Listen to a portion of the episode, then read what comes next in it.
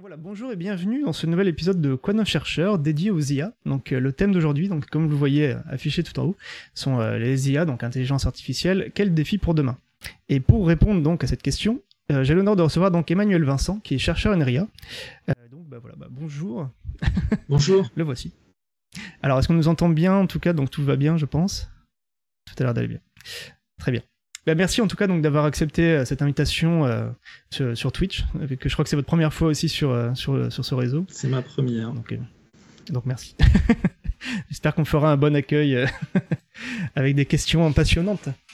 donc oui, donc comme je vous, ai, enfin, je vous avais rapidement présenté, donc chercheur INRIA, donc peut-être une première question déjà, qu'est-ce que c'est l'INRIA? Alors je vous laisse vous présenter. INRIA, c'est l'Institut national de recherche en sciences et technologies du numérique.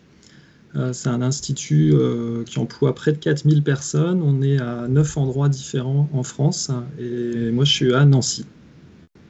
D'accord. De Nancy, c'est ça, oui. Le... C'est ça. À quel poste, du coup, en termes de, responsabilité? Alors, je suis directeur de recherche, euh, c'est-à-dire un, bah, poste de, chercheur déjà un petit peu senior. je travaille dans une équipe qui, sur la parole, donc sur les interfaces vocales, qui est commune avec l'Université de Lorraine et le CNRS au sein d'un laboratoire qui s'appelle le LORIA, qui est le, laboratoire d'informatique de Nancy. D'accord. Et donc quand vous dites ça, en fait, on, finalement, on n'entend même pas trop le terme IA, donc c'est vrai, euh, quel est le lien alors avec, euh, dans votre travail au quotidien finalement avec les intelligences artificielles? Alors, bah, l'intelligence artificielle, ça regroupe tout un tas de, sciences et de technologies qui visent à euh, modéliser euh, l'interaction entre humains, à faciliter euh, l'interaction des humains avec des objets ou des connaissances. Ça peut être des, ordinateurs, des robots ou des services, ou etc.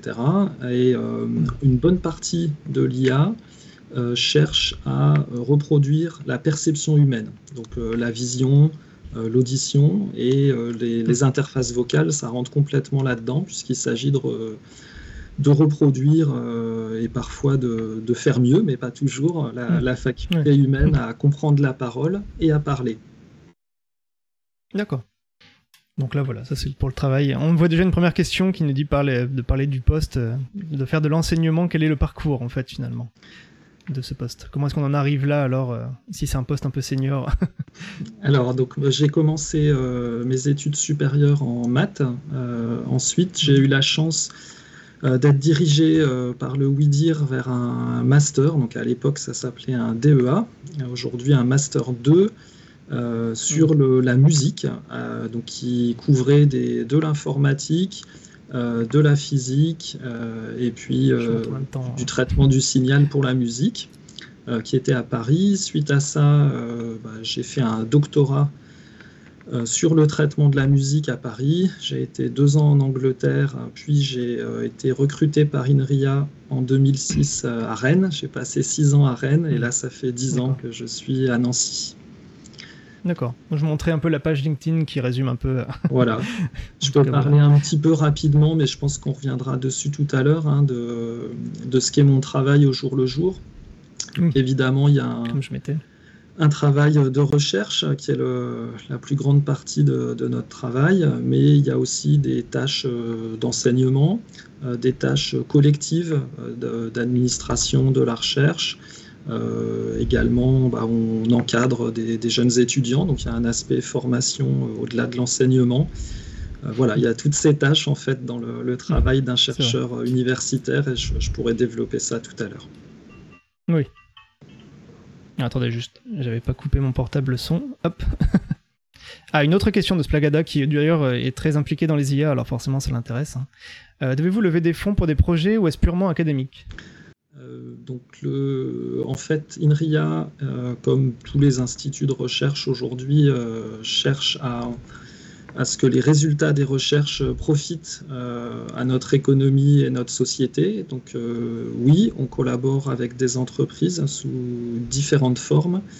Euh, ça peut être de l'encadrement d'étudiants qui font un travail de recherche dans les entreprises, ça peut être des contrats de recherche partenariale et également on collabore avec des institutions hors entreprise, par exemple des hôpitaux, des associations pour faire en sorte que nos, les résultats de nos recherches aient l'impact le concret le plus important possible.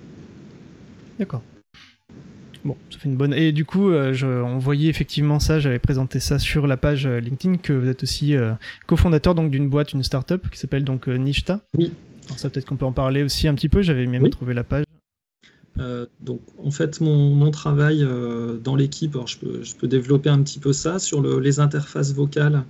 on s'intéresse à la reconnaissance de la parole, qui est la transformation de la parole en texte la synthèse de la parole qui est l'opération inverse, transformer du texte en son. Et euh, toutes ces technologies aujourd'hui euh, reposent sur l'IA et en particulier euh, des IA basées sur l'apprentissage automatique qui, on va développer ça un petit peu après je pense, hein, qui repose beaucoup sur des données. Et ces données, souvent, elles viennent de nous, elles viennent des utilisateurs qui vont, en utilisant des interfaces vocales, euh, se faire enregistrer leurs paroles. Et cette parole, sous certaines conditions légales qu'on pourra également développer après, euh, cette parole va être utilisée euh, pour entraîner l'IA. Et ça, ça pose potentiellement des questions de respect de la vie privée, puisque dans les mots que je dis, dans ma voix, la façon dont je le dis, tout ça, ce sont des données personnelles et même des données personnelles sensibles et donc la, loi européenne, mais aussi euh, le, désir des, utilisateurs est de protéger ces données euh, pour que euh, bah, les entreprises qui développent ces technologies ne sachent pas tout de notre vie mieux que nous-mêmes. Hein. Et donc, on a développé dans mon équipe une solution d'anonymisation de la voix qui permet en fait d'apprendre de, de, créer des IA en particulier pour la reconnaissance de la parole, sans euh, l'aspect négatif de non-protection de la vie privée. Et cette mmh. technologie-là, qui est vraiment quelque chose d'innovant, euh, qui n'avait pas d'équivalent sur le marché, euh, on l'a transformé en produit qu'aujourd'hui on commercialise avec une start-up que j'ai créée avec l'étudiant qui a fait ce travail de recherche avec moi et avec deux autres collègues d'INRIA. D'accord. Qui sont, enfin, si vous voulez citer, euh, peut-être ça peut oui, faire plaisir. Oui, très bien. Euh, donc, le, donc l'étudiant, il s'appelle Bridge Srivastava et mes deux autres associés euh, s'appellent Arash Hosseini et Nathalie Vauquier. D'accord. bonjour à David Libo, donc apparemment qui arrive sur le chat pour première fois. Je vois. D'accord. Ah ben, on va passer donc effectivement là-dessus. Donc ça c'est un peu la présentation et comme je vous avais montré tout à l'heure, on reviendra sans doute à la fin sur finalement le travail au quotidien, parce que là, voilà, on commence à peine à toucher voilà, le sujet de l'IA. Alors attendez, je remets juste, je nous remets un peu à deux. Hop, voilà. Euh, et je vais remettre le programme. Voilà, du coup, le, deuxième, le deuxième grand point, en tout cas, que je voulais, par lequel on, voulait commencer, même je vous avais soumis ce plan, vous étiez d'accord pour euh, préfériez commencer comme ça, c'est finalement revenir sur l'emballement récent qu'il y a eu dans les IA, parce que mhm. finalement, euh, l'IA, bah, c'est un truc que tout le monde connaît depuis longtemps. bah, voilà, ça faisait beaucoup de fantasmes de, de science-fiction euh, dans, des, depuis, dans toute la littérature, euh, dans tous les films, etc. Et au final, voilà, en un an, là, tout a un peu changé, vu qu'avec ChatGPT pour le texte, Midjourney pour les images, et il y a d'autres logiciels moins connus, en tout cas moins médiatiques pour tout ce qui est voix, justement, musique, etc. Euh, tout a un peu changé finalement. Donc, pour vous qui justement avez suivi ça, comment est-ce que vous avez vu cette évolution? Je crois que dans le en coulisses, c'était un peu quelque chose de connu peut-être, ou en tout cas on s'attendait, on voyait ça venir. Euh, oui, donc euh, effectivement, je vais, retrace, je vais aller encore un petit peu plus loin dans le passé euh, pour expliquer comment on en est arrivé là aujourd'hui. au début, dans les, années 60 et un petit peu avant, hein, l'IA était beaucoup conçue comme du raisonnement sur des, des connaissances avec des règles logiques du style si euh, j'habite à tel endroit et que telle autre personne habite au même endroit, alors euh, peut-être on se connaît ou euh, aux échecs, telle pièce elle peut être déplacée selon tel mouvement, mais pas selon tel autre, donc avec des règles et du raisonnement logique. Et ça, ça a assez rapidement trouvé ses limites, puisque le nombre de règles et le nombre de connaissances, il est très très important, et un humain, il aura du mal à tout définir manuellement, définir toutes ces règles et toutes ces connaissances. Donc il y a une question de passage à l'échelle, on dit dans notre jargon, euh, d'arriver à vraiment couvrir l'ensemble des connaissances et des, choses qu'un un système d'IA aurait besoin de connaître. Et donc ça, ça c'est resté euh, en fait la réalité. Et pendant euh, des dizaines d'années, les... il y a eu des progrès, mais à chaque fois on s'est heurté à un mur, en gros. Hmm. Et au début, vers 2005-2010, il y a une, une vague d'IA qui a émergé autour de ce qu'on appelle aujourd'hui l'apprentissage profond.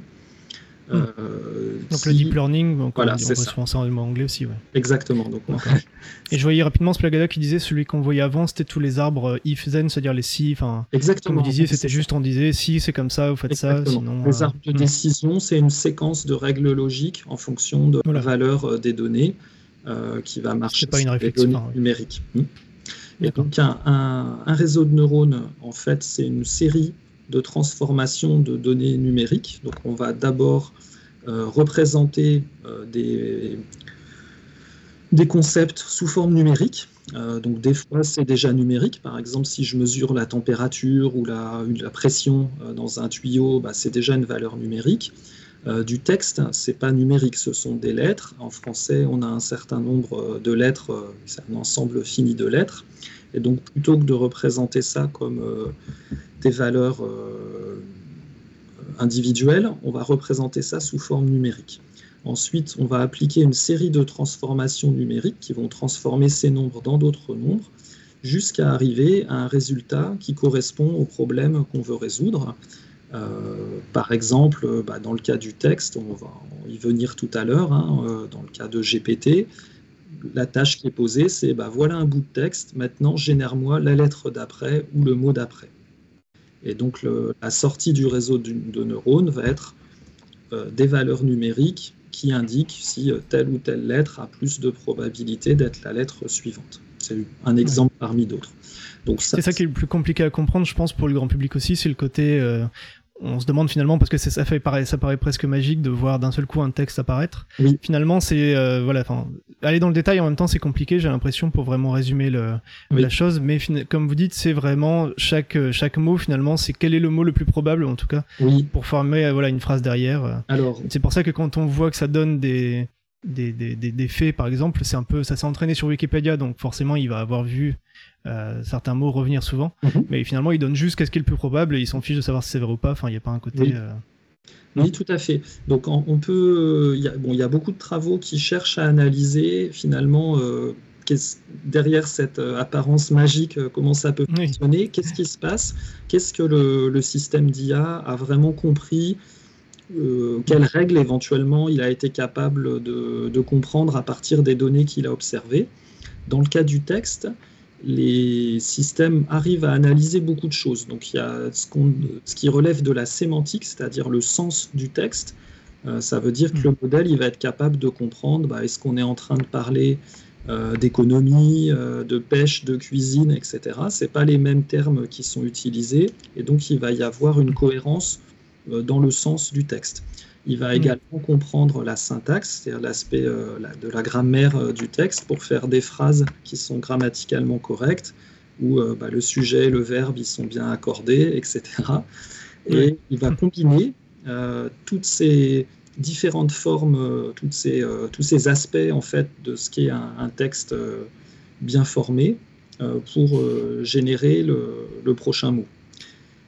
Euh, et effectivement, il peut y avoir, euh, quand on regarde cette tâche-là, des, prochains mots qui sont cohérents euh, sur le plan du sens et sur le plan de la grammaire, mais qui ne sont pas la réalité. Et donc dès qu'on parle de faits, du style telle personne est née à telle date, bah, en fonction du nom de la personne, il peut peut-être deviner un peu la date, mais s'il ne la sait pas, ça va forcément être faux. Oui. Mais il va quand même dire, du coup, une, euh, il va pas dire je ne sais pas quelle est la date, il va dire il est né le, voilà, le, 14 juin 2000, euh, voilà, 2000, mais c'est juste parce que c'est probable, par exemple. Tout à fait. Il va peut-être savoir que s'il met 1200, ça va peut-être. Voilà, il a pas été entraîné par beaucoup de, de gens qui sont nés en 1200, mais il risque de mettre voilà, 1940, 1950, etc. Quoi. Et donc, c'est ça en fait, finalement, le, oui. C'est pas une réflexion. Du coup, c'est pas encore une réflexion, voilà, c'est plus une, un côté plus probable, ouais. Oui, et donc, si, euh, je, reviens sur votre question initiale qui était mm. euh, comment en est-on arrivé là? Donc, cette, idée, en fait, les réseaux de neurones, ça existe euh, depuis longtemps. Hein, et dans les années 80, il y avait beaucoup de recherches déjà à ce sujet. Et il y a eu un, boom il y a une dizaine d'années qui a commencé, qui est lié à plusieurs facteurs. D'abord, la quantité de données accessible a beaucoup augmenté avec la numérisation euh, massive de, toutes les, connaissances, euh, toutes les données publiques, euh, ou en tout cas ouvertes sur Internet. Hmm. Et d'autre part, avec l'augmentation des capacités de calcul. Aujourd'hui, hmm. ces réseaux de neurones, ils sont appris sur des GPU, donc des, cartes de, gamers au départ. Hmm. Et puis aujourd'hui, c'est vraiment des cartes professionnelles. Euh, d'ailleurs, j'avais une petite image de ça. Enfin, d'ailleurs, c'est Splagada qui m'avait aussi ah. donné quelques images, comme qui connaît. Euh, il y avait par exemple les A100, c'est ça aussi, euh, je crois, qui était en tout cas ce qui servait pour la génération actuelle finalement. Oui, tout à fait. De, GPT. Donc c'est ça finalement qui entraîne les IA, c'est ça. Les... C'est vraiment, effectivement, c'est le même fonctionnement que des cartes de, carte graphique comme ce que j'ai moi sur mon ordinateur, mais, mais en tout cas, voilà, mais en version beaucoup plus grande, beaucoup plus. Euh, Exactement, c'est le même principe. Euh, l'idée est que, bah, en fait, de, même que quand on génère une image euh, dans un jeu, différentes zones en haut à droite, en bas à gauche, etc., de l'image peuvent être générées en parallèle. Bah, dans les réseaux de neurones, ces transformations des données, elles sont parallélisables. Donc on va pouvoir faire plusieurs calculs en même hmm. temps. Ce qu'un GPU peut faire et qu'un CPU euh, peut beaucoup moins facilement faire. donc ces deux facteurs-là, plus de données et plus euh, de calcul, plus de capacité de calcul, ont permis d'augmenter la taille des réseaux de neurones. Et si maintenant on compare au cerveau humain, en fait, dans le cerveau humain, chaque neurone, il est relié à quelques centaines ou de l'ordre de quelques milliers, en fait, hein, jusqu'à 10 000 autres neurones. Euh, ce qui fait vraiment la puissance du cerveau humain, c'est le nombre total de neurones. Hmm. Euh, et aujourd'hui, les réseaux de neurones les plus gros de type GPT ont atteint cette taille-là. Il y a le même nombre de hmm. réseaux de neurones artificiels hmm. euh, que dans le, dans le cerveau humain. Et donc, on est, alors même si le, la, la, ce qu'ils sont capables de faire, ces IA, est quand même très loin encore d'être comparable à ce que peut faire le cerveau humain. Hmm. Euh, il y a des choses qui, qui font vraiment très bien, euh, typiquement euh, générer des textes, se souvenir hmm. de, choses qu'ils ont vues et que nous, on n'aurait pas forcément retenues. Et donc la, raison de l'emballement est là, ça a démarré vraiment il y a une quinzaine d'années, et puis bah, en allant vers des modèles de plus en plus gros et de plus en plus de données, on arrive assez naturellement à ce qu'on constate aujourd'hui. D'accord. Ah du coup, Splagada disait que c'était les prochaines, c'est la course à l'armement.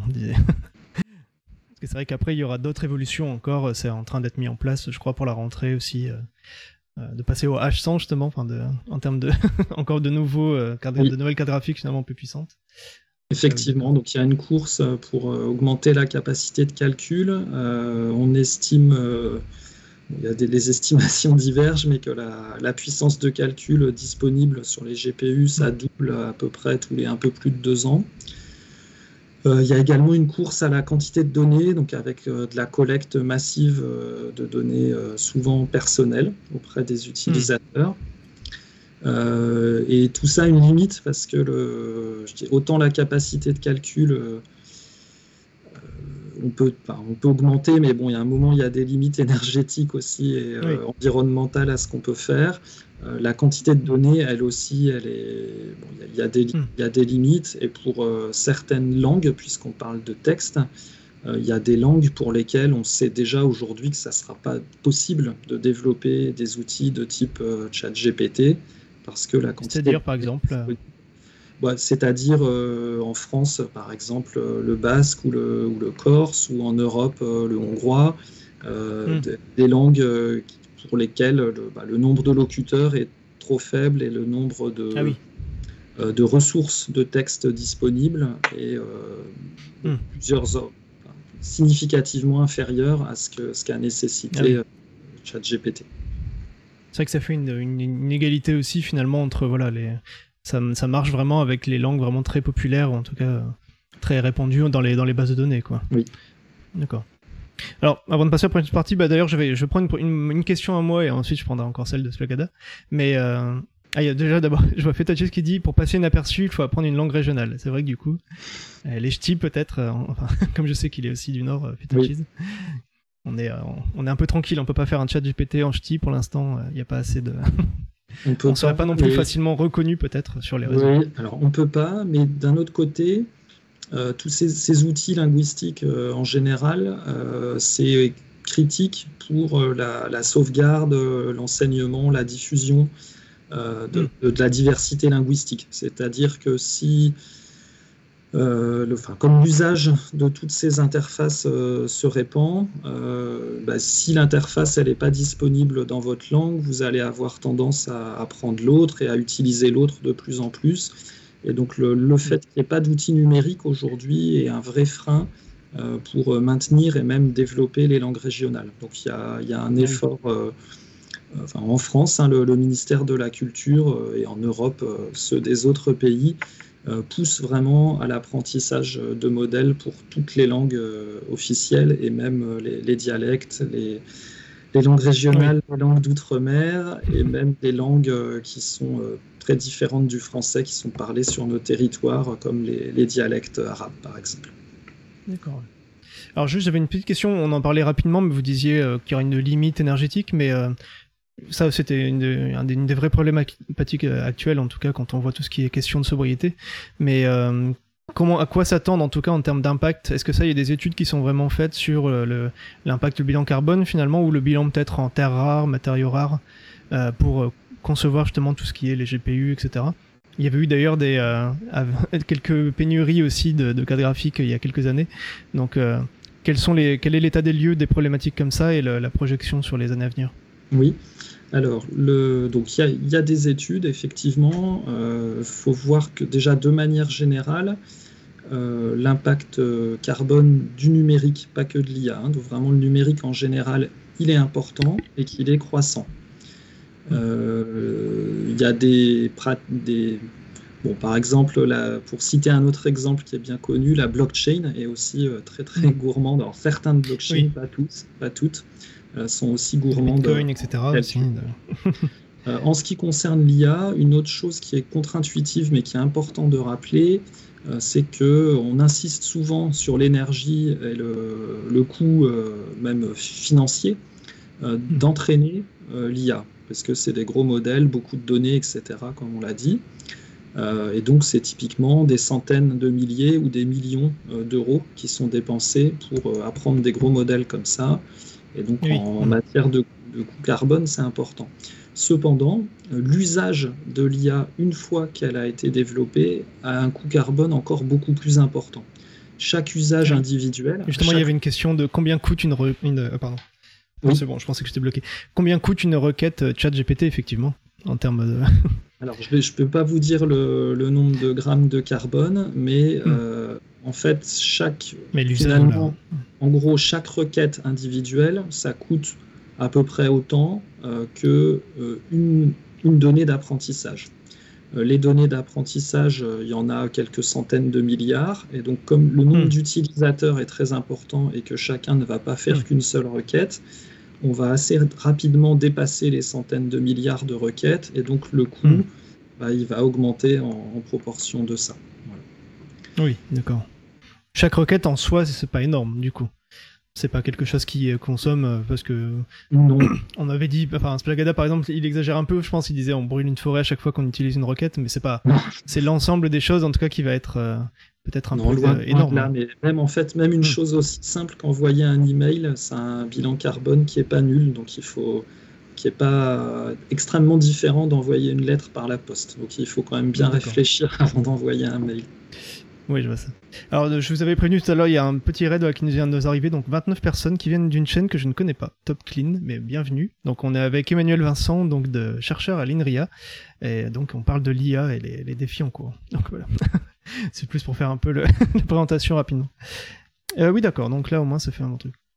Ah, et Splagada précise où est-ce qu'il y a peut-être parce qu'il y a beaucoup de requêtes. C'est vrai, qu'est-ce qui est le plus impactant alors? Est-ce que c'est le nombre de requêtes ou est-ce que c'est le c'est le nombre de requêtes. Parce que vraiment, si le produit est utilisé commercialement, le nombre il va dépasser très vite euh, la quantité de données d'apprentissage.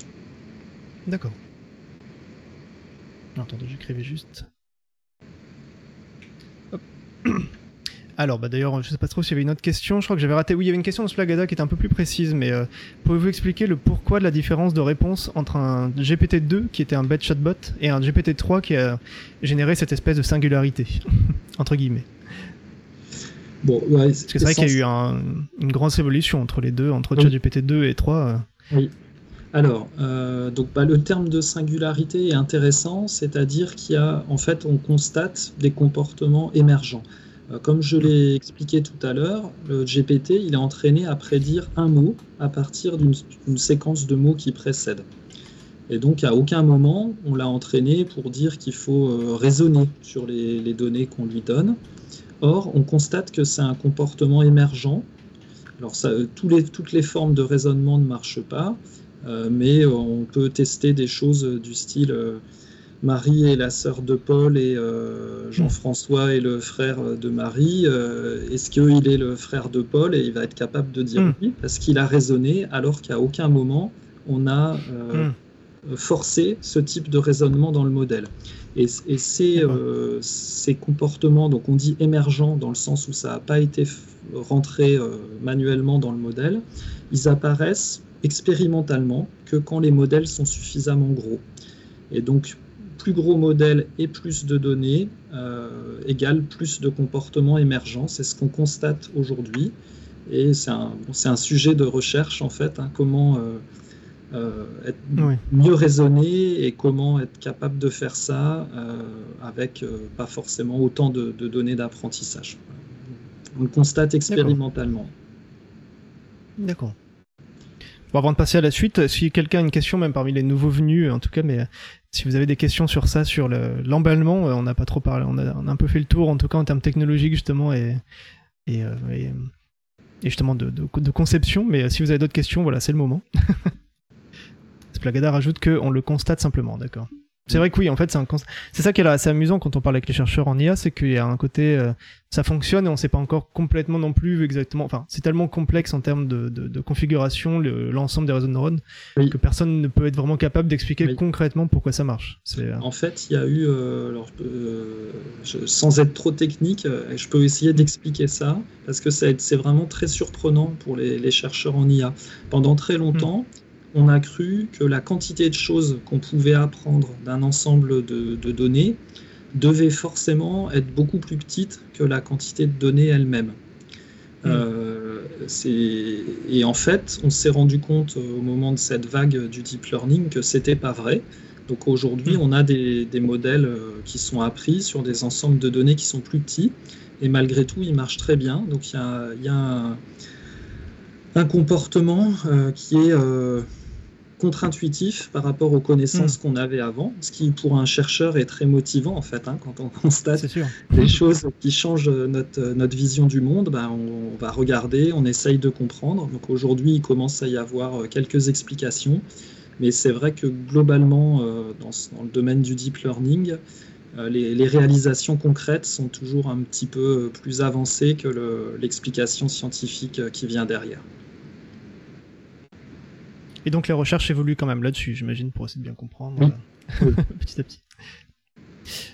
Euh, tiens, une question de Feta alors tiens aussi. Alors il y avait deux questions. Il y avait aussi une question sur dans les années 70, apparemment il y avait eu un, hiver de l'IA. Ça, je connais pas trop exactement ce qui s'était passé, mais euh, une question de est-ce qu'on aura le même en 2025 Alors il y a eu. mais bon, ça a plutôt l'air de bien Il y a eu deux hivers en fait. au début, donc dans... souvent on situe le le début de l'IA à une conférence euh, dans les années 60, euh, où à l'époque, euh, ils, avaient introduit le, concept de neurones, mais pas tout ce qu'il fallait pour construire des, réseaux de neurones qui répondent à tous les problèmes possibles. Donc il y a eu effectivement un hiver dans les années 70. Dans les années 80, c'est revenu sous, sous, le nom de connexionnisme. Euh, où ils ont introduit les réseaux de neurones exactement tels qu'on les connaît aujourd'hui. En gros, il n'y a rien de nouveau, sauf que à l'époque, il n'y avait pas toute la quantité de données et il n'y avait pas les moyens de calcul. Donc, ils étaient incapables d'apprendre des réseaux de neurones de taille suffisante euh, pour faire tout ce qu'on peut faire aujourd'hui, d'où un deuxième hiver euh, dans les années 90, début 2000, avant donc la, renaissance actuelle depuis une quinzaine d'années. Euh, est-ce qu'il va y avoir un nouvel hiver? Euh, Je pense que d'un point de vue pratique, euh, non, puisqu'on voit que les technologies qui sont développées aujourd'hui, elles trouvent des usages et elles sont commercialisées, et les, boîtes qui les commercialisent gagnent de l'argent avec. Donc au pire, elles continueront à commercialiser la même chose. mais il c'est pas la situation précédente où il y avait des, des attentes euh, très fortes et qui ont été déçues parce que euh, ça ne résolvait aucune tâche pratique pour lesquelles euh, des clients étaient prêts à payer. Donc on n'est pas du tout dans cette situation-là. Ensuite, en termes de, recherche, effectivement, là c'est plus compliqué à dire parce que les, choses évoluent très vite et on n'est pas devin. c'est possible qu'on arrive à une situation où on, est, on bute et on n'arrive plus à expliquer. Euh, hmm. le, fonctionnement ça, ça devient. C'est vrai que de toute façon, on va aller, on va parler des défis effectivement à venir. Donc effectivement, euh, il y a encore beaucoup de défis de recherche à résoudre et moi hmm. je suis persuadé que si un, un prochain hiver, il est pas D'accord. mais une dernière question à ce niveau-là, mais c'était celle de Fetachis qui demandait euh, à partir de combien d'échantillons une IA pourrait reproduire ma voix? Vu que ça vous êtes expert justement à ce niveau-là de tout ce qui est privé, vie privée en termes de voix. Alors, pas beaucoup, quelques secondes. Ah oui, quelques secondes seulement, d'accord. Alors après, tout dépend du, niveau de, je dirais, de, fidélité à l'original, mais euh, même une ou deux secondes de voix, ça suffit pour vous identifier euh, parmi plusieurs milliers de personnes. Donc pour reproduire le timbre de votre voix, quelques secondes suffisent. Ensuite, euh, la façon dont, que vous avez de parler, c'est sûr qu'il faut un petit peu plus de voix pour détecter des, des, choses particulières, mais vraiment euh, quelques dizaines de secondes, quelques minutes, ça suffit. Du coup, il dit qu'il trouve ça un peu effrayant.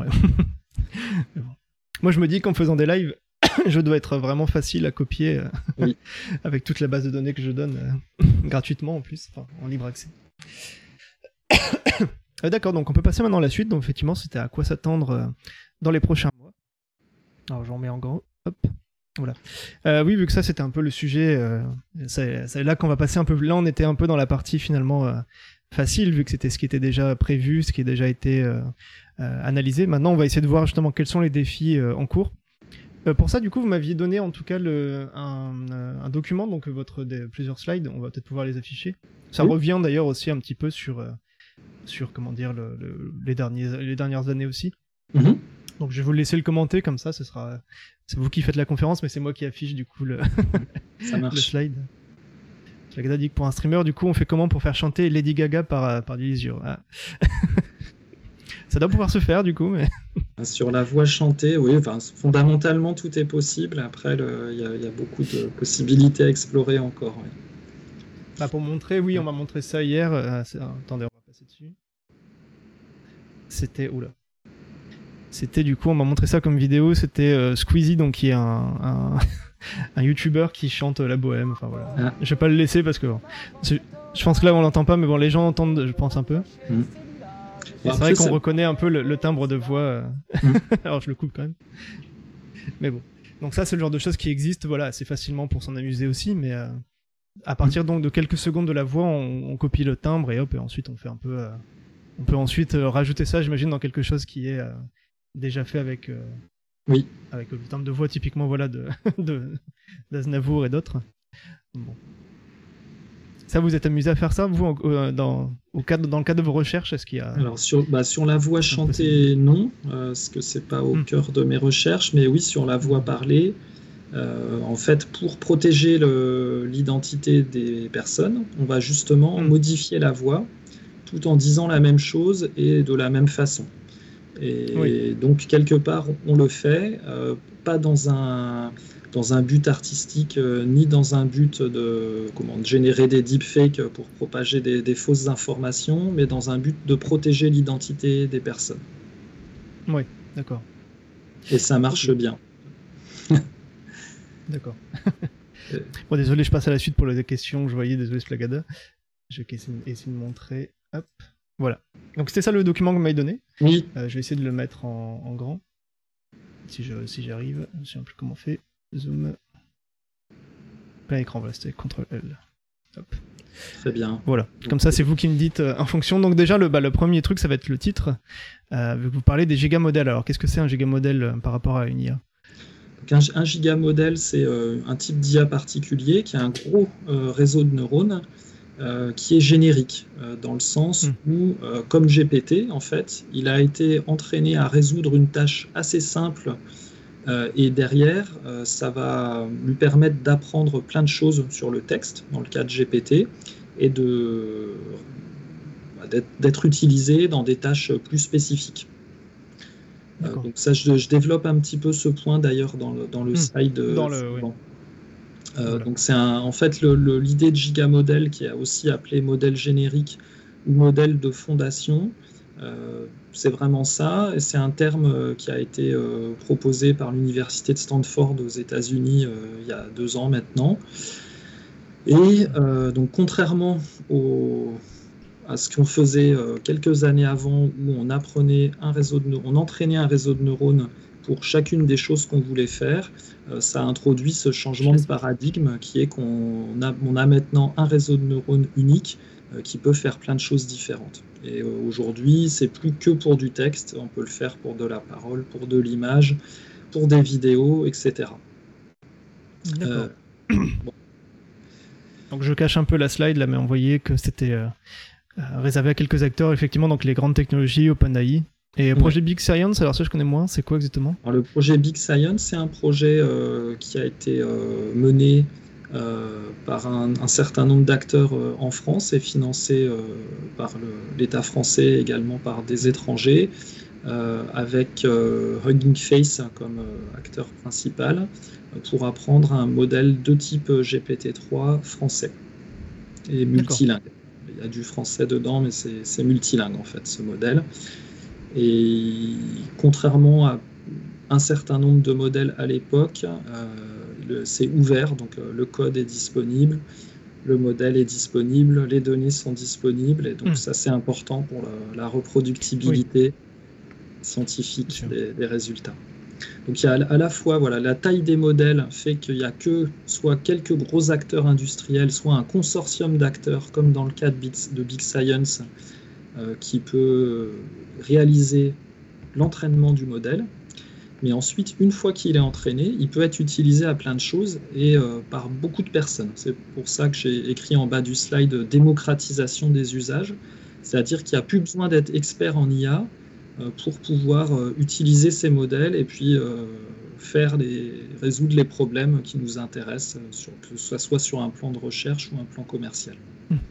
Oui, puis tout le monde doit s'y intéresser maintenant, effectivement. C'est de tracer, c'est très grand public maintenant bonjour à Moonbeep aussi qui est arrivé sur, euh, sur la chaîne. Donc euh, n'hésitez pas à poser vos questions. Hein. Esplagada forcément il connaît bien donc ça l'intéresse. Et là d'ailleurs il voulait savoir si c'est le projet européen plutôt Big Science ou c'était Non, c'est pas un euh, projet européen, c'est une initiative qui vient de la France au départ, mais il y a un ensemble d'acteurs en fait dans le presque dans le monde entier qui sont hmm.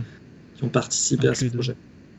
D'accord je passe à la suivante. Alors là, voilà, là, on commence à être un peu plus ah, déjà dans du, un petit peu dur aussi. Mais je pense que c'est important d'expliquer. On est là pour ça aussi, ouais. Donc ça, c'est un, c'est une, une des ruptures euh, dans, dans le, la conception des réseaux de neurones euh, qui ont permis euh, GPT et toutes les, architectures qu'on voit aujourd'hui. Avec une idée assez simple au départ, c'est que comment on fait pour modéliser, pour représenter la mémoire dans un réseau de neurones. En fait, si vous me posez une question, euh, peut-être que votre question, elle va porter sur ce qu'on vient de dire juste avant, euh, mais peut-être aussi que pour y répondre, je vais devoir aller chercher dans des connaissances que j'ai accumulées en lisant un article hier, en discutant avec quelqu'un la semaine dernière, ou dans mes études il y a encore plus longtemps dans le passé. Et donc dans, notre fonctionnement, il y a à la fois de la mémoire à court terme et à long terme. Dans les réseaux de neurones tels qu'ils existaient jusqu'en 2017, ce concept de mémoire à long terme était pas facile à représenter. Euh, souvent, en gros, on était capable de se souvenir, euh, le réseau était capable de se rappeler euh, dans un texte ce qui s'était passé quelques caractères avant, voire une dizaine ou une vingtaine de mots avant, mais au-delà, il avait tout oublié. Et donc, ce qui a vraiment changé, c'est le concept de mémoire à long terme. Comment ça marche la mémoire à long terme Si vous me posez une question, par exemple, de physique, euh, dont on, là on n'a pas parlé de physique jusqu'à présent, je vais être obligé d'aller chercher dans mes, des connaissances de mes études. Donc je vais regarder la similarité entre votre question et euh, les questions auxquelles euh, on avait répondu pendant les études. Et du coup, ensuite, je vais regarder la réponse du moment de mes études qui correspond à la question. Et ben, c'est exactement ça le principe derrière cette architecture de transformer. Il y a une requête qui est comparée à un certain nombre de clés qui représente euh, le passé et on va aller. Euh, c'est ce qu'on voit sur l'image là, par exemple, de quoi alors les clés qu'il va y avoir hmm. C'est ce qu'on voit tout à droite. Euh, voilà, donc il y a dans le scale de dot product attention, Q c'est la requête, K c'est la clé hmm. passé et V c'est la valeur qui correspond à la clé qu'on va aller rechercher également dans le passé. Euh, derrière, voilà. Et il y a plusieurs. C'est ça l'attention, alors, parce que justement, Spagada avait une question sur ce que c'est que l'attention. C'est le mécanisme d'attention. Hmm. Euh, c'est pareil, en fait, peut-être un mécanisme plus familier euh, pour les auditeurs, c'est l'attention visuelle. Euh, c'est-à-dire que si je cherche un objet bleu que j'ai perdu chez moi, bah, mon attention va se focaliser sur les zones de l'image qui sont bleues. Et ensuite, une fois que j'ai vu hmm. le, je vais regarder vraiment la forme de l'objet et là, je saurai si c'est le bon.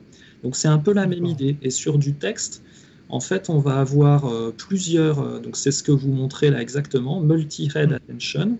On va avoir plusieurs têtes, entre guillemets, d'attention. Chaque tête, elle va regarder quelque chose de différent. Par exemple, hmm. elle va regarder la grammaire. Donc, si je suis au moment du verbe, bah, elle va aller regarder le sujet pour faire l'accord du verbe correctement et une autre tête, hmm. elle va aller regarder euh, bah, d'autres parties de la phrase pour savoir si le verbe, je dois le mettre au passé ou au futur, par exemple. Hmm. Donc toutes ces têtes vont travailler en parallèle et à la fin, c'est ce qu'on voit dans la partie un petit peu plus à gauche du schéma. Il y a un empilement, donc vous voyez peut-être le n fois, là il y a un empilement de hmm. n couches les unes après les autres qui chacune vont transformer et aller regarder euh, l'information dans, le, dans, le, passé et parfois dans le, futur. Et tout ça, à la fin, sortir des probabilités euh, parmi des mots ou des caractères. D'accord. Voilà. C'est assez technique du coup, mais au moins c'est bien, ça permet de voir le, fonctionnement. C'est ça qui a fini par changer les choses, donc effectivement par Google euh, en 2017, comme vous mettiez. Oui, c'est la mémoire à long terme. Et en fait, la mémoire à long terme et les connaissances, c'est un peu la même chose. C'est aussi pour ça que ces réseaux aujourd'hui, ils représentent toute une série de connaissances et quand on les interroge, quand on tape une requête, ils répondent avec les connaissances qu'ils ont acquises et pour ça, il faut vraiment de la mémoire à long terme. Voilà. D'accord. Et bonjour à Rotten qui est euh, physicien de formation. Donc ça peut intéresser un peu d'IA. D'accord, bah je passe à la slide suivante, effectivement. Alors ça, c'est encore euh, BERT maintenant, de Google en 2018. Un des premiers exemples de modèle qui a utilisé l'attention. Euh, mhm. avec une tâche qui était euh, je donne un texte en entrée et je vais masquer des mots dans le texte et demander mhm. à l'IA de les reconstruire. C'est comme ça que le système est entraîné.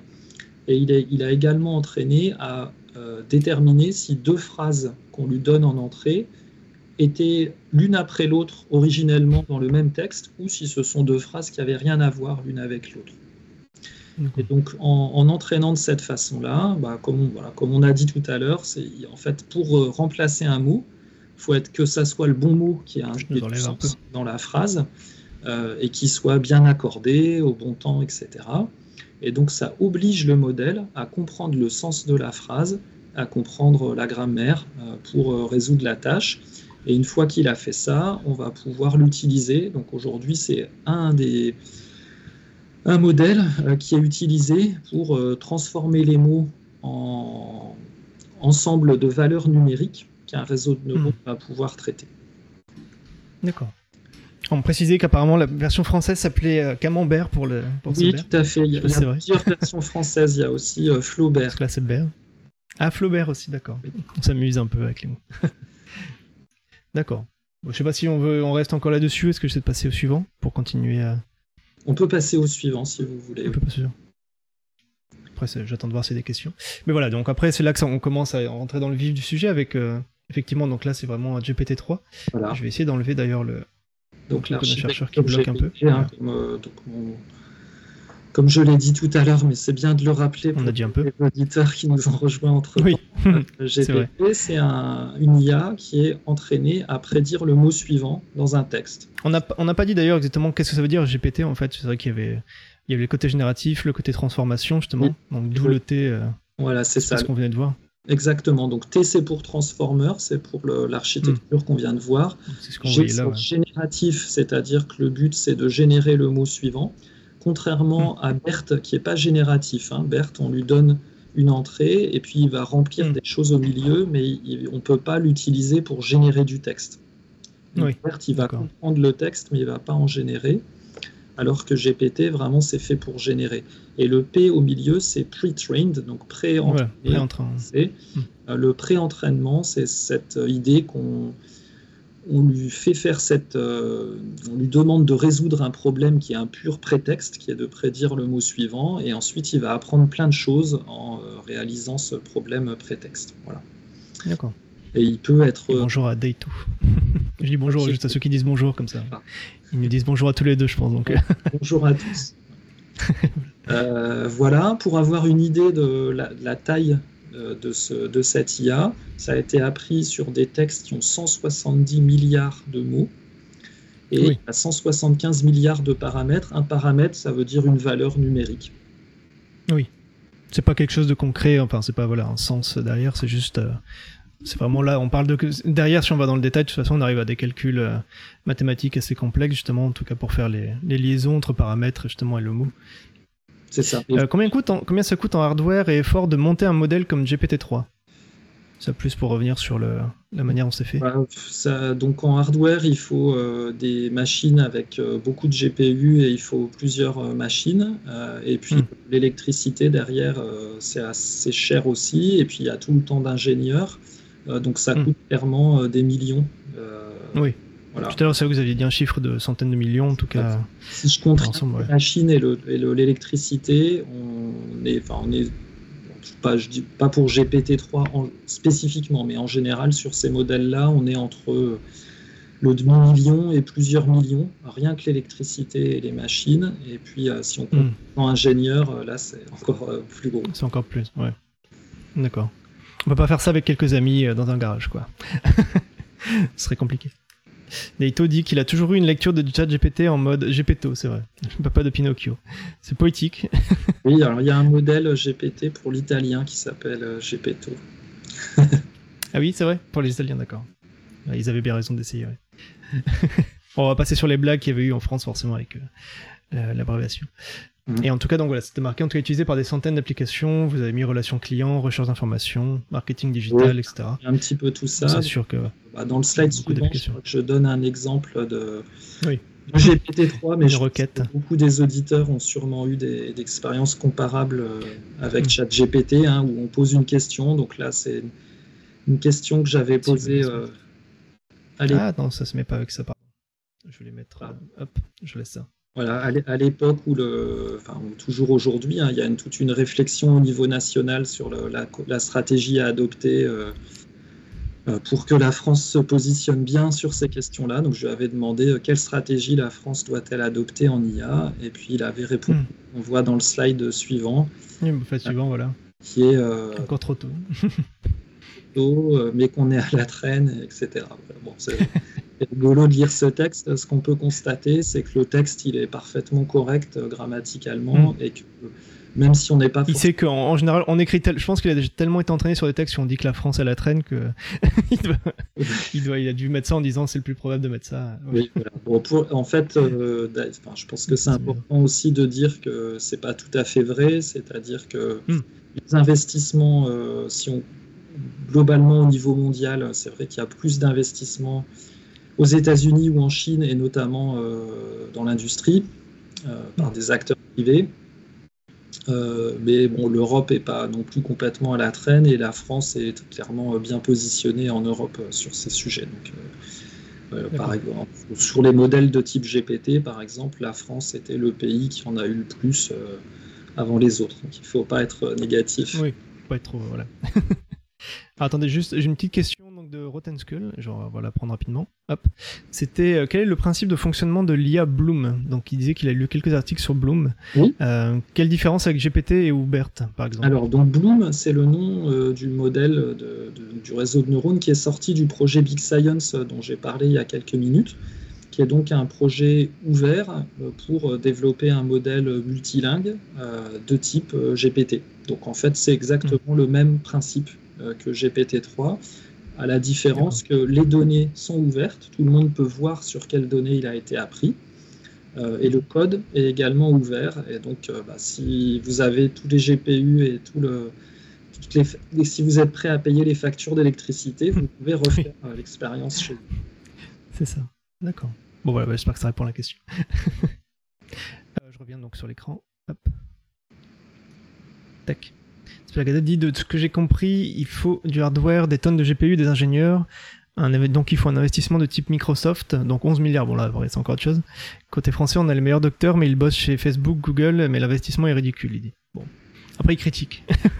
c'est une critique peut-être par rapport, mais justifié ou pas En fait, il y a des initiatives, euh, même, les, même les GAFA reconnaissent aujourd'hui euh, que des initiatives qui viennent du monde du logiciel libre, des données ouvertes, euh, peuvent les concurrencer. Et il y a des, exemples récents où un petit groupe de personnes, euh, mais parce qu'ils n'ont pas toute la, structure administrative qu'on peut avoir dans les grosses boîtes, hein, même si c'est des boîtes hmm. innovantes, ça reste des grosses boîtes, donc il y a, des, des, lourdeurs administratives et les choses n'avancent pas toujours vite. Euh, euh, bah, même, eux, mais voilà, même eux, ils le reconnaissent. Donc il faut aussi être euh, optimiste de ce côté-là, en particulier autour de tout ce qui concerne les modèles de langue, bah, des initiatives qui viennent de, de, personnes qui défendent les langues régionales, comme on a dit tout à l'heure. ça peut tout à fait fonctionner.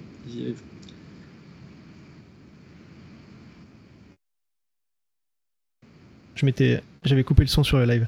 Euh, une dernière question avant de passer à la slide suivante, c'était euh, une question de Stratos qui justement il s'interroge là, on revient un peu sur le côté comment est-ce qu'on arrive à faire ça, mais comment est-ce que euh, voilà OpenAI peut exprimer un avis sur la stratégie française? Est-ce qu'elle a fait une moyenne de plusieurs sources pour ce texte-là? C'est vrai que alors, on voit que ça interroge. On peut pas savoir, mais selon toute probabilité, oui. C'est-à-dire qu'il n'y a pas dans le, le système ne cherche pas à copier-coller des textes qu'il hmm. a vus puisqu'il va générer les, mots euh, un par un. Hmm. Euh, donc il, peut se produire que le texte qui est généré correspond mot pour mot verbatim à un texte existant. Euh, ce n'est pas volontaire et si c'était le cas, on a, c'est pas évident à vérifier puisque le système ne vient pas avec un, cette fonctionnalité où on pourrait lui demander, dis donc, à quel point tu as recopié des textes existants. Il dirait, ah bah oui, j'ai recopié ci ou ça. En fait, c'est pas mhm. une fonctionnalité existante. Alors pour du texte, c'est pas gravissime. Euh, par contre, il y a des types de textes spécifiques euh, dont je parle un petit peu dans les slides suivantes, d'ailleurs, je crois. Euh, par exemple, du code. Aujourd'hui, il y a un vrai intérêt pour des modèles génératifs pour générer du code informatique, des programmes, hmm. des logiciels. Hein.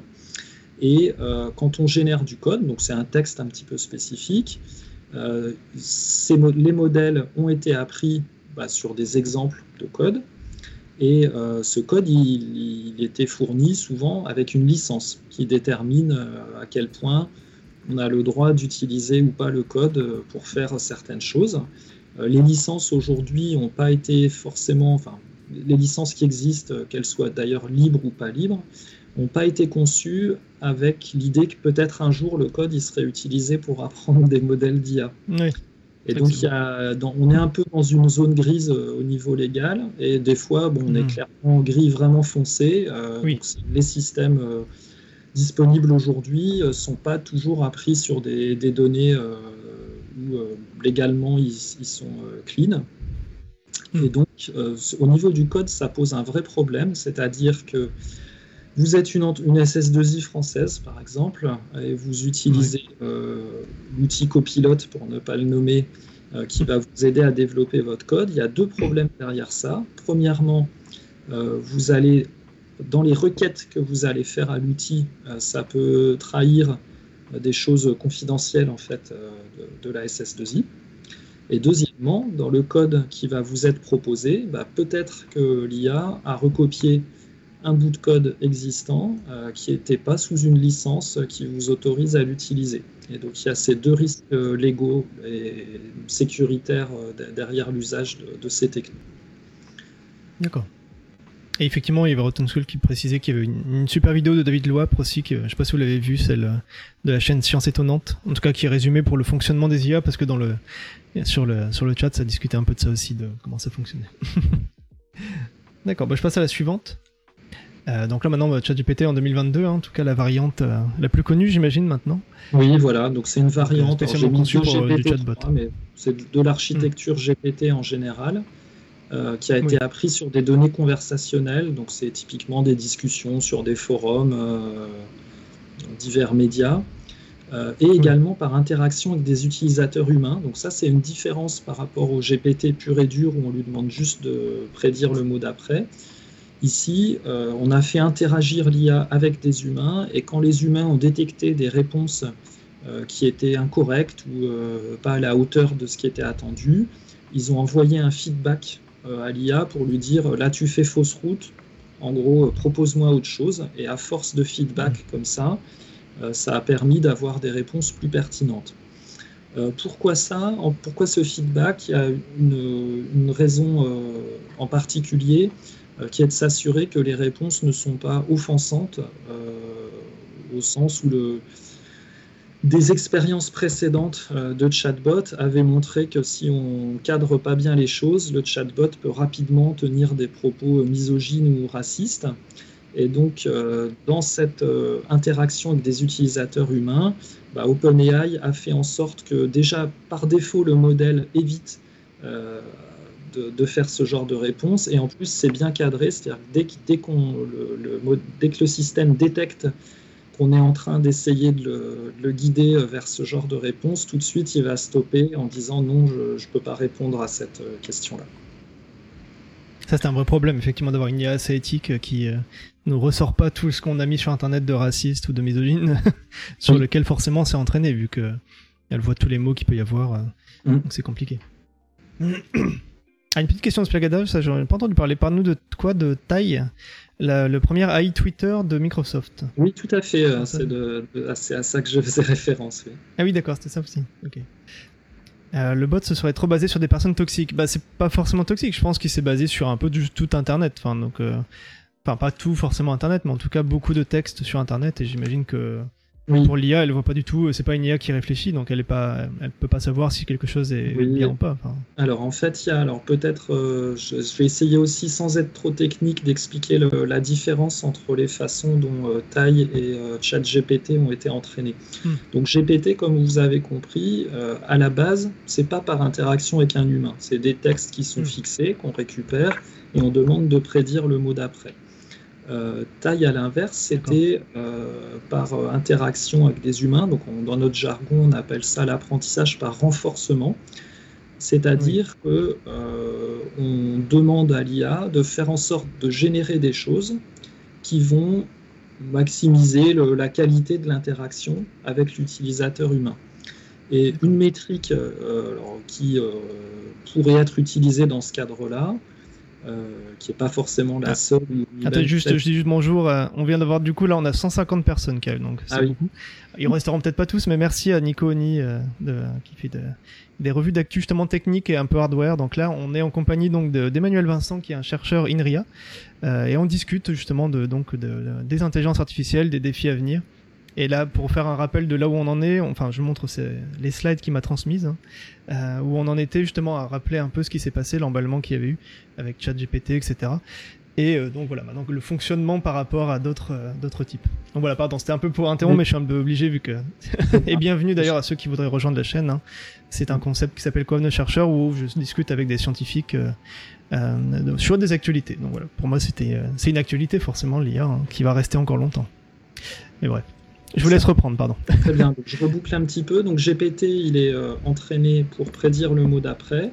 Euh, L'IA de Microsoft, Taille, là, dont on a parlé, c'était de l'apprentissage par renforcement, c'est-à-dire que elle doit générer des textes qui vont euh, maximiser l'interaction avec les utilisateurs. Et par exemple, si une façon de mesurer la qualité de l'interaction, c'est le temps qu'on passe à interagir, vous pouvez assez vite imaginer que si un humain veut s'amuser avec, euh, qui pose des questions racistes et que dès qu'il y a des réponses racistes, il continue à surenchérir, euh, par définition, ce type d'apprentissage va, être, euh, va générer ce type de comportement.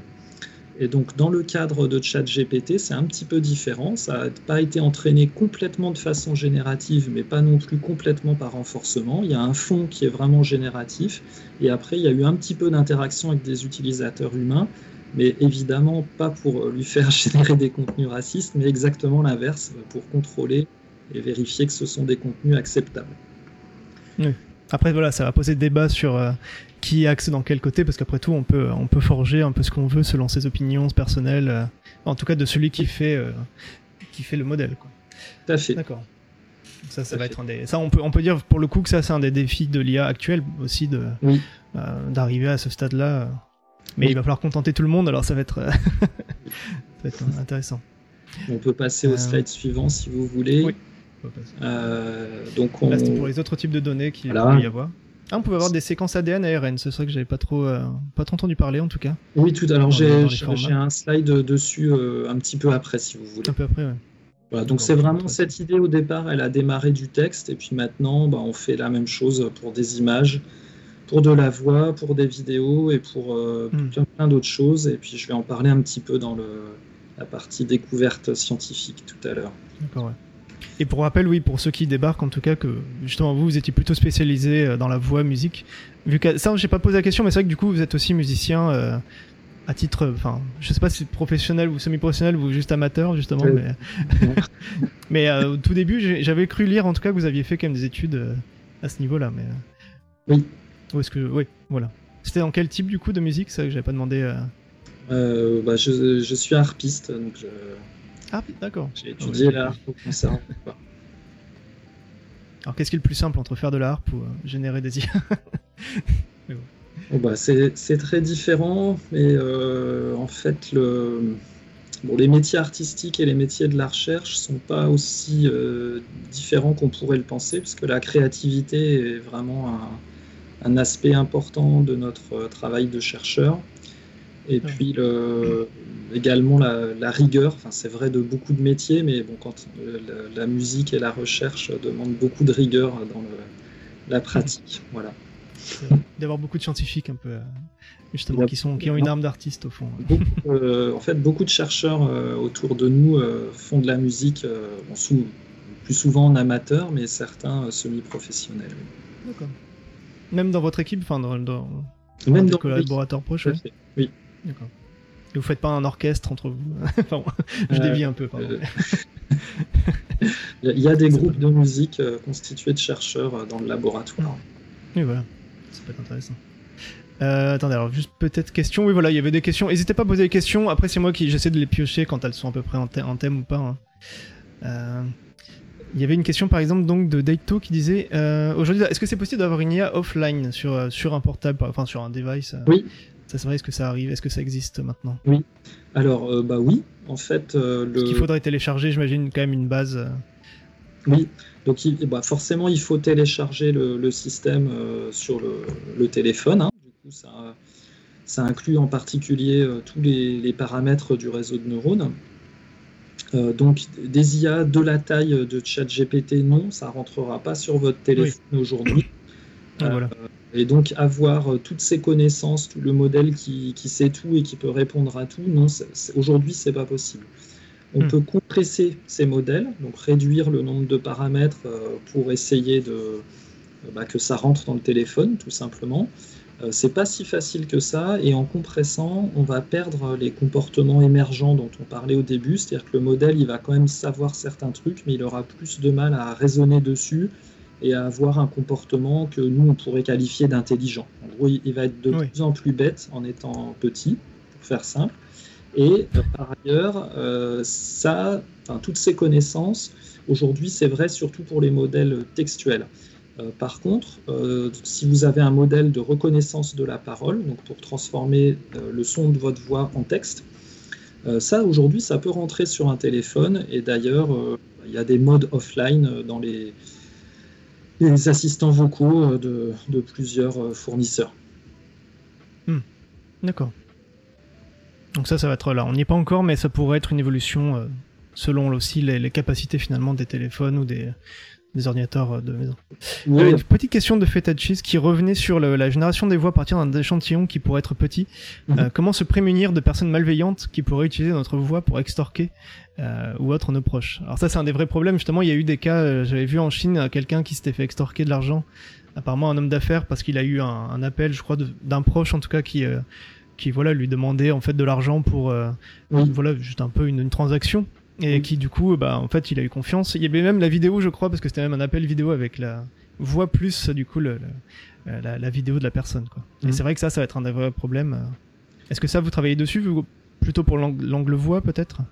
Alors, euh, donc il y, y, a plusieurs réponses possibles. La première, c'est d'essayer de détecter ces deepfakes en général, hein, que ça soit des deepfakes de vidéos ou d'images ou de, ou, de, ou de voix. Euh, c'est pas hyper simple. Euh, alors c'est quand même souvent plus simple pour euh, un système d'IA de détecter que c'est faux que pour un humain, parce que notre, nos yeux, nos oreilles malheureusement nous bernent un peu trop facilement. Hmm. mais c'est un combat de tous les jours dans le sens où, comme toute mesure de sécurité, à, chaque fois qu'on détecte mieux, et eh ben, les systèmes de génération de deepfake ils vont aussi marcher mieux et être capables de contourner ces protections. Donc aujourd'hui, c'est pas du tout sûr qu'on arrivera à une situation euh, où le, système de détection il, va, il va marcher. C'est même mon intuition personnelle et qu'on va arriver à une situation où ça sera plus du tout possible de détecter si c'est vrai ou, si, c'est faux. Oui, euh, c'est ça qui va être. Donc une deuxième mesure pour se protéger, eh bien, c'est de ne pas divulguer ces données ou de le faire de, le moins souvent possible. Donc lorsque vous hmm. avez le choix... C'est trop tard pour nous deux déjà, donc comme je disais. Exactement. Donc pour toutes les personnes publiques, bah, c'est pas possible. Euh, mais euh, si c'est possible pour vous, eh bien, euh, lorsque vous utilisez n'importe quelle application qui va utiliser vos données, bah, regardez bien la licence utilisateur. Euh, selon les, fournisseurs, ils vont faire plus ou moins de choses avec vos données. En général, évidemment, euh, c'est sécurisé, hein, dans le sens où les données, elles sont stockées à un endroit où pas tout le monde a accès. Mais bon, il suffit euh, que, les choses se passent pas comme prévu ou que quelqu'un devine ou dérobe votre mot de passe et puis il va accéder à, vos données. Voilà. Bon, il, faut aussi...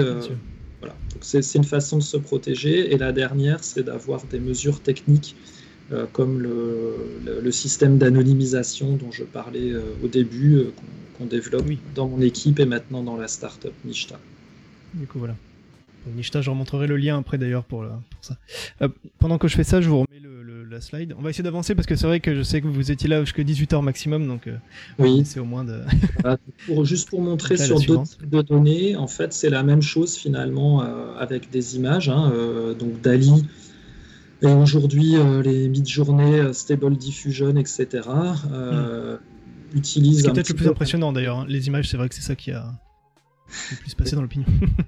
voilà, donc c'est un petit peu la même idée. On va transformer un texte dans un, un, ensemble de valeurs numériques, et puis ces valeurs numériques, on va à leur tour les transformer dans une image. pour faire ça, Dali, il a analysé un ensemble de plusieurs centaines de millions de paires euh, d'images et de, textes, de, donc de sous-titres en fait d'images hein, sous forme textuelle. Euh, et donc il a appris des transformations qui font en sorte que bah, la transformation du texte en valeur numérique ou la transformation de l'image en valeur numérique vont donner des valeurs similaires. Et donc il est capable de déterminer si un texte et une image correspondent à la même chose. Et une fois qu'on est capable de faire ça, bah, on peut inverser et générer une image de sorte que sa représentation numérique va correspondre à celle du texte. Voilà. C'est le principe derrière DALI et derrière les autres systèmes. Voilà.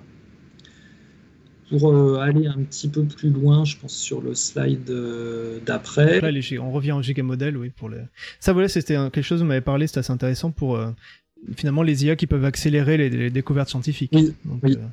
Donc, euh, en fait, l'exemple euh, dont je parle en haut du slide, qui s'appelle AlphaFold, qui a été euh, mhm. qui est une, invention de DeepMind, qui est donc dans le, dans le même groupe que Google, c'était quelque chose de vraiment radicalement nouveau dans le domaine de la biologie structurelle. Donc, l'idée de la biologie structurelle, hein, c'est que la façon dont euh, bah, les chromosomes, euh, euh, les, protéines, les molécules globalement interagissent entre elles, c'est complètement lié à leur forme en 3D.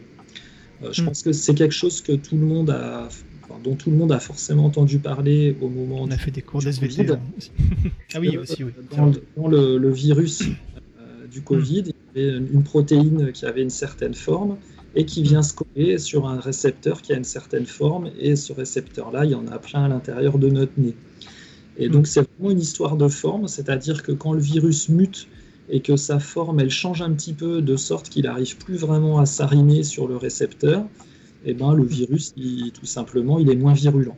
Voilà. Et, au, fil du temps, les virus, bah, c'est plutôt l'inverse. Hein. La, la, forme, elle tend à devenir de plus en plus similaire à celle du récepteur.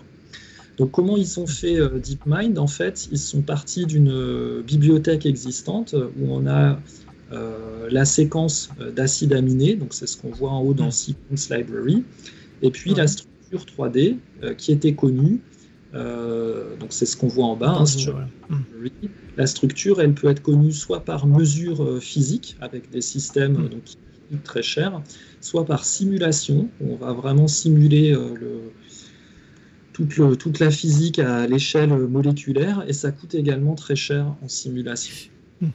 Oui, là, là, en 3D, c'est encore autre chose là, pour. Euh, oui. J'imagine pour la taille des données. Et ensuite, donc, euh, grâce à ça, on arrive à voir. Euh, je vois que là, il y a training et predicting. En tout cas, ça fait un peu des cycles finalement jusqu'à améliorer le modèle aussi. Oui, c'est ça. En fait, de toute façon, l'apprentissage d'un réseau de neurones, hmm. ça consiste à partir de certaines valeurs, des paramètres, hmm on prédit la sortie à partir de l'entrée, on compare à quel point elle est, euh, par exemple dans le cas de GPT, c'est ou pas le mot qu'on avait euh, désiré, qui, arrive vraiment après dans le texte.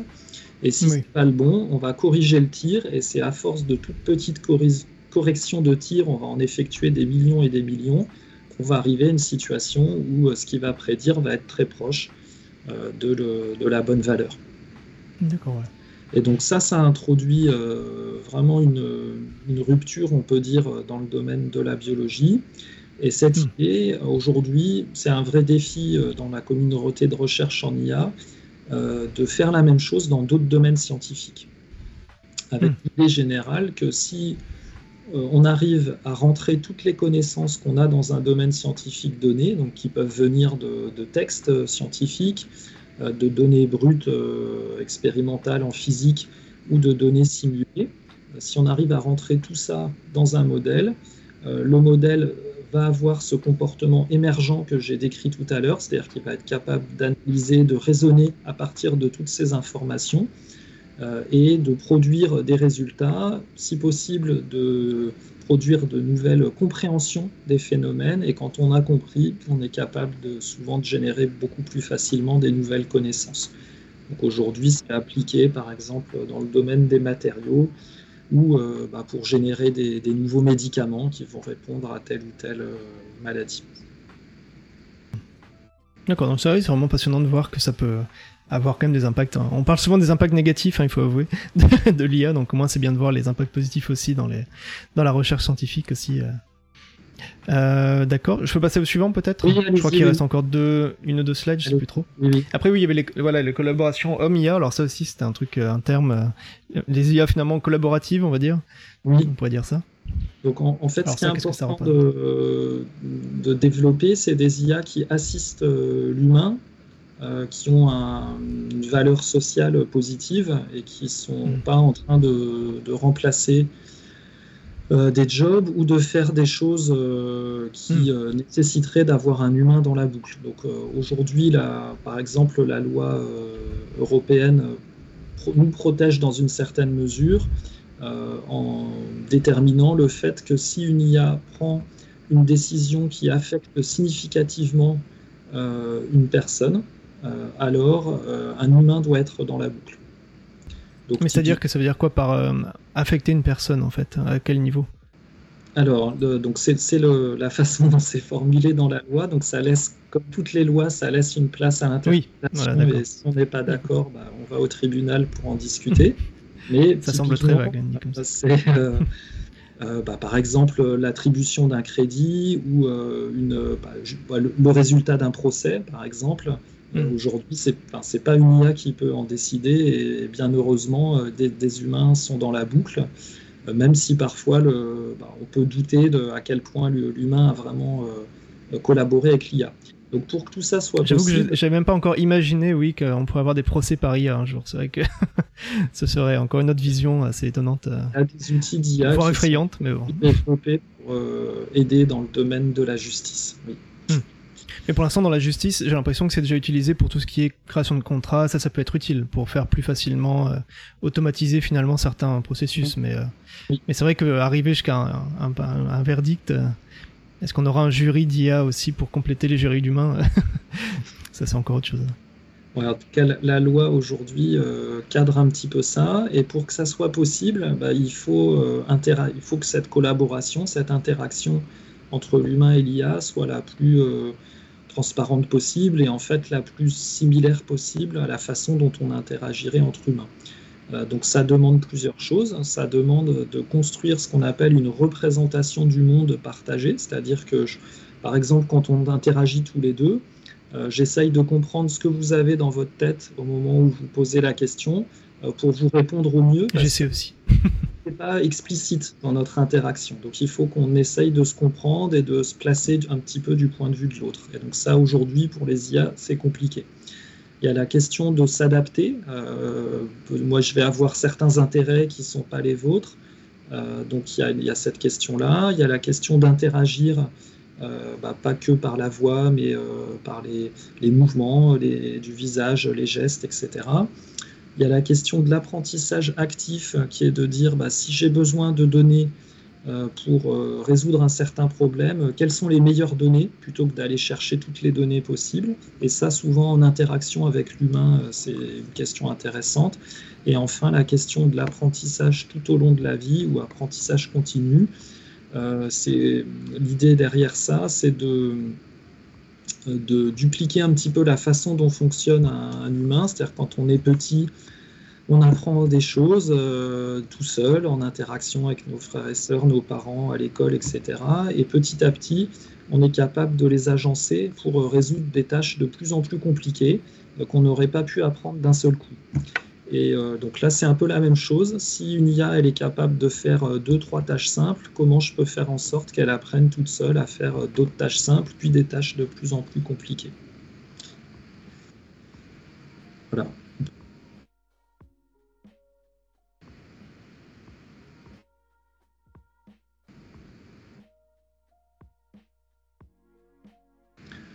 Alors, donc il y a plusieurs mots mots-clés. Donc, généralisation, c'est l'un des mots-clés. En fait, c'est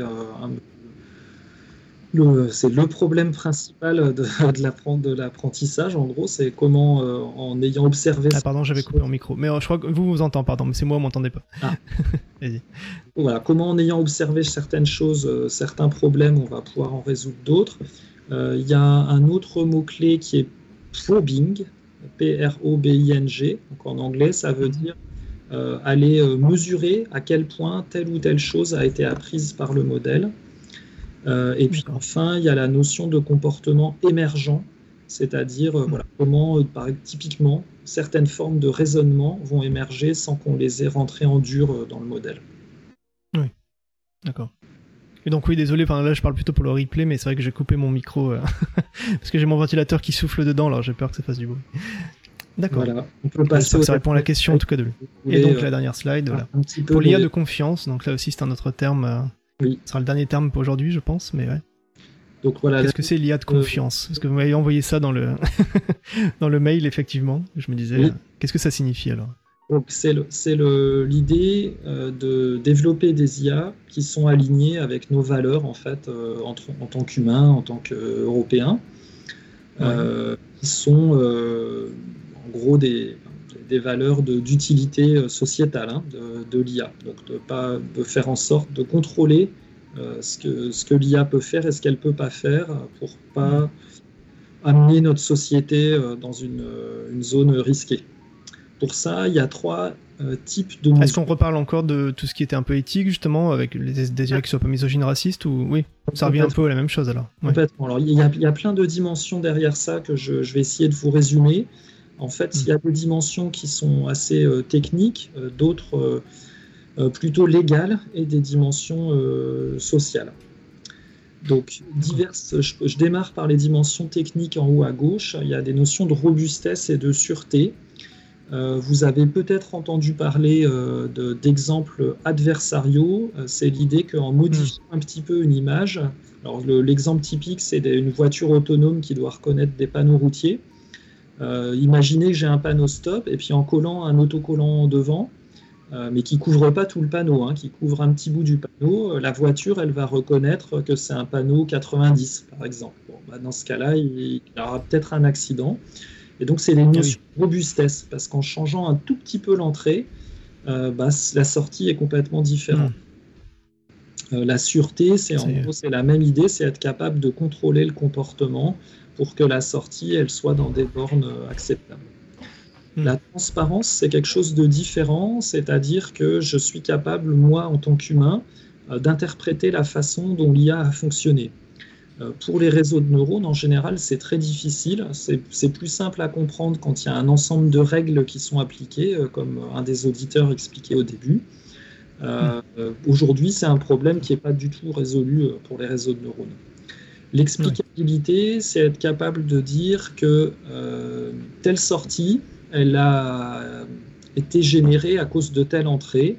Par exemple, s'il y a une IA qui détermine que j'ai ou pas un crédit euh, immobilier, euh, si je ne l'ai pas, j'ai le droit, la loi m'autorise à demander qu'est-ce qui s'est passé et pourquoi je, n'ai pas eu le crédit. Et il faut être capable de me fournir une explication. Cette explication, j'arrive au mot-clé suivant d'équité, il faut qu'elle soit équitable. C'est-à-dire si on me dit bah, vous n'avez pas eu de crédit euh, parce que euh, vous êtes un homme ou que vous êtes trop vieux ou euh, ce type de réponse, c'est illégal. Et donc il y a cette question d'équité. Toute une question de discrimination derrière aussi du coup. Et les discriminations qui peuvent venir soit des données sur lesquelles l'IA a été apprise, euh, soit des biais des personnes qui ont conçu l'IA et qui euh, volontairement ou involontairement ont euh, transmis ces biais à l'IA. Et enfin, il y a des questions de protection de la vie privée, puisque nos données personnelles peuvent être utilisées quand on autorise les, fournisseurs à le faire. c'est utile pour le développement de l'IA, mais potentiellement, selon les fournisseurs, ça va vraiment empiéter sur notre vie privée. Ensuite, il y a un ensemble de mesures légales à droite. Donc, ça, on pourrait se dire que ça sort un petit peu de notre champ euh, en tant que chercheur dans le domaine de l'IA. puisque ce sont des Mhm. questions légales, mais en fait pas Oui. tellement, parce que euh, enfin, c'est important quand on fait des recherches sur ce sujet d'être conscient de- des, des limites légales derrière. Donc il y a la notion de contrôle humain dont on a déjà parlé. hein, pour toutes les décisions euh, qui touchent significativement euh, un être humain, bah, il faut qu'il y ait un humain dans la boucle. Hmm. Certification, c'est l'idée de dire un peu comme pour euh, les avions, n'importe quel avion, il peut n'importe quel nouveau modèle d'avion ne peut pas voler. Il faut qu'il y ait une autorité de certification qui fasse toute une Oui. série de tests et qui détermine que les chances que l'avion se crache sont inférieures à une certaine probabilité qui est vraiment très très très faible euh, Hmm. pour que l'avion ait le droit de voler. Et ben, peut-on faire la même chose pour les systèmes d'IA Pour les IA, ouais. C'est vraiment une question ouverte euh, aujourd'hui. C'est euh, compliqué parce que là, il faudrait qu'il y ait une, une- une unité un peu indépendante finalement capable de faire ça pour le contrôler et autoriser. Oui. En fait, Mm. il y a- alors c'est compliqué à double titre. Donc il y a un problème, euh, je dirais, institutionnel que vous soulignez. Euh, il y a aussi un problème euh, de recherche derrière. C'est-à-dire que comme Mm. pour tester euh, qu'une voiture autonome, par exemple, elle va pas se cracher, il faut lui faire observer toute une série de situations euh, dont certaines sont extrêmement peu probables et donc on n'aura pas les données nécessaires pour le faire observer par la voiture. Mm. Euh, faut-il le faire en générant des situations improbables? Euh, Sûrement oui, mais c'est pas si simple. Enfin, c'est pas aussi simple à faire. Oui. Voilà, Tout est complexe, de de données, avec Protection des données, HAP, euh, dont je pense qu'on a tous entendu parler avec les, les pop-up euh, euh, sur les pages web. Euh, Mm. même chose quand on donne son image ou, ou sa voix. Et puis la dernière question, c'est la responsabilité légale. In fine, euh, si la voiture autonome, elle se crache, qui c'est qui est responsable? Est-ce que c'est le constructeur de la voiture? Euh, Est-ce que c'est euh, Mm. l'ingénieur qui a programmé? Est-ce Oui. que c'est la personne qui euh, conduisait euh, qui aurait dû appuyer sur un bouton ou euh, bon bref, Mm. il y a plein de questions de responsabilité euh, qui se posent. Pas que pour les euh, voitures autonomes d'ailleurs, ça peut être vraiment pour toutes les IA aussi. euh, si quelqu'un voit ses données publiques dévoilées, ce sera la faute. qui sera la faute en tout cas Celui qui a demandé l'information, celui qui, l'a, Oui. qui a fait l'IA, etc. C'est vrai que ça va être complexe. D'accord. Bon là donc ça, on a fait un peu le tour au moins de, de ça. Bah, je, vais- nous remettre à deux. Parce que je voyais qu'il y avait une question, oui, de. Ok. Petite question de, de Splagada justement qui, revenait pour la fin aussi, mais il disait vu le Far West mondial qu'est l'IA, à quel point peut-on faire quoi que ce soit là-dedans? Et euh, question un peu corollaire, mais et vu le délai pour sortir des lois et régulations, n'est-ce pas un peu tôt finalement pour réguler? C'est vrai que comme ça change tellement vite, euh, mais justement peut-être aussi qu'il faut se dépêcher de, réguler. Alors, bah, la, loi, elle évolue forcément en fonction des technologies et des usages aussi, euh, qui sont euh, pas toujours prédictibles à l'avance. C'est-à-dire que les technologies, peut-être, on peut prédire un petit peu, mais euh, c'est difficile de savoir à quel horizon exactement ça va émerger. Mais ça fait partie de notre boulot de chercheur de, de comment de, de, de faire des warnings quand on en a peur Mm. que certaines choses se produisent et euh, c'est le cas en particulier pour les données personnelles. hein. Donc il y a, sur les données personnelles, il y a beaucoup de choses qui ont été anticipées euh, et la loi est sortie assez tôt. euh, sur d'autres questions, un petit peu moins. Et donc euh, Mm. bah, non, clairement en fait la régulation, il faut qu'elle, il faut en faire tout le temps et il faut qu'elle évolue euh, aussi vite que possible par rapport à l'évolution des technologies Mm. et des usages. Voilà, les usages, c'est compliqué à prédire malheureusement. On dit que, on dit on n'a pas encore réussi à réguler Uber. on est en 2009, donc c'est vrai que il Oui. y a un petit un temps de latence, c'est sûr, de, de la législation. D'accord. Euh, On arrive à 18h, alors je vais peut-être vous libérer. De toute façon, vous m'avez dit vraiment max, alors je vais m'arrêter trop. là. Euh, Merci aux Voilà. auditeurs qui nous ont écoutés. Voilà. Je remets le lien d'ailleurs de votre startup aussi, euh, Nishta, pour ceux que ça intéresse d'avoir justement des, des, des protections sur le- leur, leur voix en tout cas, etc. Tout ce qui est vie privée. Vous pourrez aller voir sur ce site-là. Donc voilà. Euh, bah, je vais prendre d'autres questions vu que ouais, on a dépassé déjà 18h. Donc bah, un grand merci en tout cas, bah, effectivement comme dit Daito. Merci beaucoup, hein, c'était euh, très intéressant. Apparemment, vous voyez, les gens disent que c'était voilà, merci beaucoup, super intéressant. C'était parfait même, voilà. les critiques dithyrambiques. Merci beaucoup. Donc voilà. Au revoir. Et bien voilà. Moi je reste en live encore, mais en tout cas voilà, je coupe là-dessus pour euh, Emmanuel Vincent. Donc bah merci encore et le- je mettrai le replay sur YouTube, je vous l'enverrai aussi avant. Merci. Merci à vous Merci, au revoir. et bonne soirée alors. Au revoir.